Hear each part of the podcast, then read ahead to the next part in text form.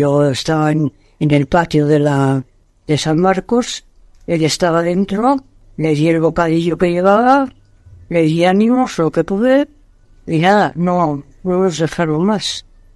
Y ya digo, como una alfombra ahí en el suelo de hombres, de hombres presos. Estaban allí, aquel recuerdo de San Marcos, el tipo yo clavado en el alma, ¿eh? Españoles.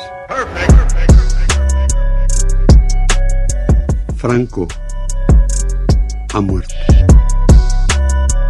Por cierto, aquí ha habido una masacre, cambio. Oye, pero de verdad una masacre, ¿eh? El hombre de excepción que ante Dios y ante la historia ¡Quiete todo el mundo! ¿Quiénes? Que acaban de ocupar el Parlamento. ¿Quién lo dice? Coño, yo que lo acabo de oír. Ah, amigo, tú eres un mierda. ¿Por qué? Porque no has creído nunca. Joder, qué bárbaro, oye. No has creído, no has creído nunca. Estoy impresionado. No has creído nunca. Todos contra la reacción. Todos contra el fascismo. Confirmo que he ordenado a las autoridades civiles y a la Junta de Jefes de Estado Mayor que tomen todas las medidas necesarias para mantener el orden Emilio Silva, muy buenos días. Muy buenos días, Resistencia. ¿Qué era ese audio que estábamos escuchando? Bueno, pues ese audio es la voz de Albina Pérez, que grabé en su casa en una calle de la ciudad de León el pasado mes de noviembre, eh, con 97 años, y con esos 97 años está recordando eh, cuando a su padre, que estaba preso en lo que hoy es el Parador de San Marcos en León, que era un campo de concentración franquista, le llevó un bocadillo, una niña de 11 años, como explica ella, entrando en un lugar donde había una manta de hombres en el suelo, ¿no? De, presos políticos al inicio del golpe, y con un bocadillo en la mano atraviesa un lugar como ese para, para entregarle ese bocadillo a su padre y, y ver qué tal estaba. ¿no? Y esa, esa fue la primera experiencia de Albina con, con un centro de detención de la dictadura. Hay un homenaje ahora al primer movimiento estudiantil contra la dictadura franquista con la eh, presencia de Sánchez Albornoz. Pues sí, Albina también está dentro de ese movimiento. Es un homenaje que se va a hacer en la Universidad Complutense de Madrid, el, en el edificio de filosofía, el próximo lunes a las doce y media. Es una cosa simbólicamente para mí muy potente porque tanto Nicolás Sánchez Albornoz, que acaba de cumplir el pasado día 11, cumplió el sábado 97 años, como Albina Pérez, la voz que acabáis de oír, que también tiene 97 años, formaban parte de un grupo de la Federación Universitaria Escolar que, que recompuso el movimiento estudiantil después de la guerra. Y era gente muy impresionante, ¿no? Porque eh, a ellos los detienen por hacer fundamentalmente lo que provoca la redada, que es como el, la guinda de su tarta, es como es hacer una pintada en la fachada de la Facultad de Filosofía que decía Viva la Universidad Libre y que encima de ella estaban los nombres de Lorca, Machado y, y Miguel Hernández. ¿no? Esta gente era muy, bueno, tenían un Mercedes Vega, otra de las mujeres que formaba parte de este grupo, que estudiaba química, colaboraron desde varias facultades en hacer esa pintada en el año 47, o sea, con, en los años de la posguerra, y ellos caen en una redada donde son detenidas 16 personas, pero habían sido muy listos a la hora de llevar a cabo la pintada, por lo menos para, el, para si les descubrían en el momento en que la estuvieran pintando, y lo habían hecho con nitrato de plata. El nitrato de plata se revela con la luz, pero de noche en ese ladrillo no se ve.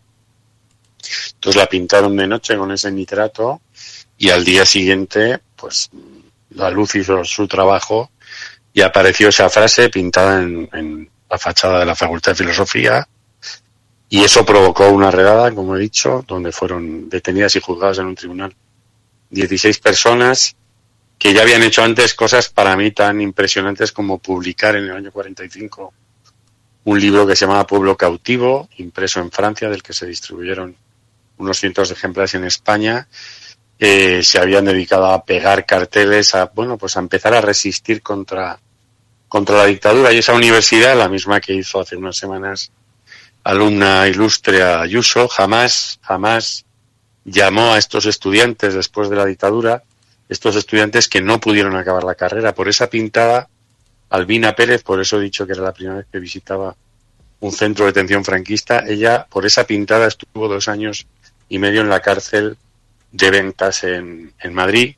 Nicolás Sánchez Albornoz y Manuel Lamana fueron condenados a seis años de trabajos forzados en el Valle de los Caídos. Ellos consiguieron escapar y salir de España, pero la redada se llevó la vida de muchos de sus compañeros y eran gente a la que nunca desde, ese, desde esa universidad se les ha llamado para darles las gracias por atreverse en un lugar tan oscuro como era la Universidad Franquista, llena de profesores que daban clase con sus camisas azules y sus correajes, a encender en esa noche en la que pintaron esa frase una luz, ¿no? Para que la gente entendiera que a pesar de los que habían muerto, a pesar de los que habían huido del país, había una esperanza que mantener, ¿no? Entonces, eh, hace un año yo fui con, con Nicolás a, bueno, le hicimos una larga entrevista sobre el movimiento estudiantil y fui, y cuando acabó la entrevista en el centro de Madrid, propusimos ir a comer a la, a la universidad, a esa facultad a la que no había vuelto, ¿no? Y solo allí comimos en el comedor de profesores, solo lo reconoció un profesor, ¿no? Que es un profesor escocés, Neil Beans, experto en, en, en, los escritores latinoamericanos que vinieron aquí en la guerra a defender la República.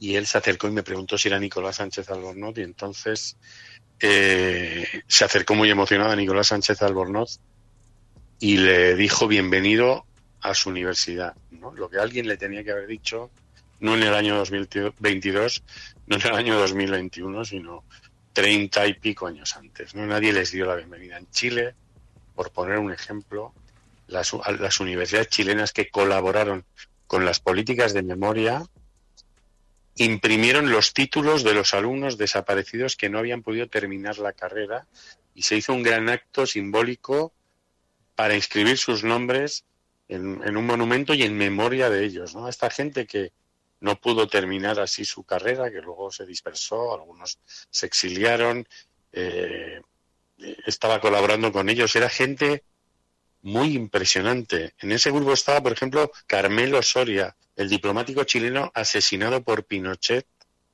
en el año 76, que fue un crimen que, que ha tenido dos sentencias hace no muchos años y que tuvo un enorme impacto en, en Chile, ¿no? Porque había sido un gran diplomático chileno. Estaba Manuel de Ribacova, eh, un hombre que, estando detenido 10 años en la cárcel del Dueso, en Santander, en, en, los finales de los 40 y los 50, estudió Derecho. Al salir de la cárcel se fue de España, se instaló en Argentina, fue el primer penalista en el mundo en interpretar los juicios de Nuremberg. En América Latina es una eminencia.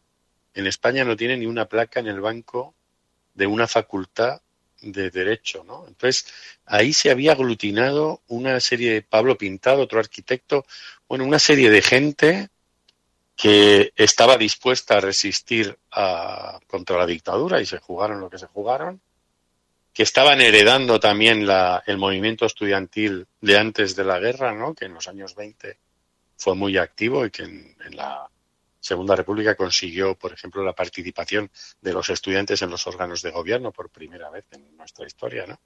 Y bueno, pues este lunes, eh, con la participación del poeta Juan Carlos Mestre, de Mario Obrero, de la periodista Isabel Cadenas Cañón, de eh, la música de Pedro Pastor, de Maruja Lamana, la hija Manuel Lamana, el hombre que se fuga con Nicolás.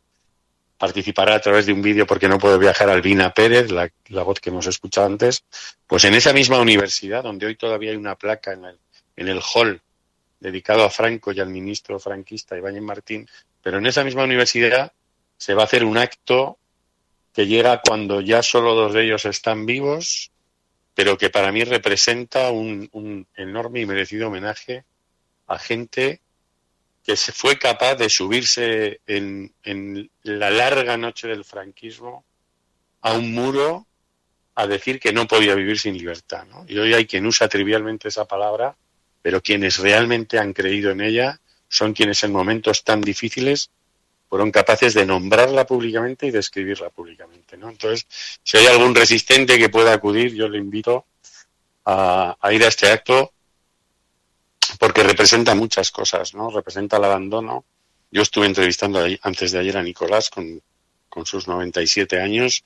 Representa el abandono en muchas cosas que ha tenido mucha de la gente a la que yo le debo estar hablando ahora mismo con toda la libertad en este programa, ¿no? Porque ellos querían una universidad libre, querían una radio libre y querían un país libre. Y, y lo que tengamos de todo eso está escrito con su, con su ADN.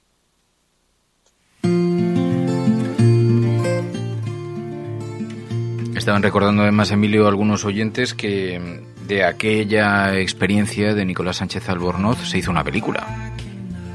Sí, la película que también la podemos recomendar. Eh, Los años bárbaros, ¿no? Era. Los años bárbaros, que además, eh, eh, bueno, pues fue una película de los años noventa y pico donde en ese momento se reunieron muchos de ellos vivos en el estreno. Yo estaba como loco intentando localizar una fotografía de, de, de, ese estreno, porque los que vivían entonces, que eran casi todos, se reunieron, pero no, incluso he hablado con, con el director, que estará en el acto, Fernando Colomo, pero no hemos conseguido encontrar una foto del, del grupo entonces, ¿no?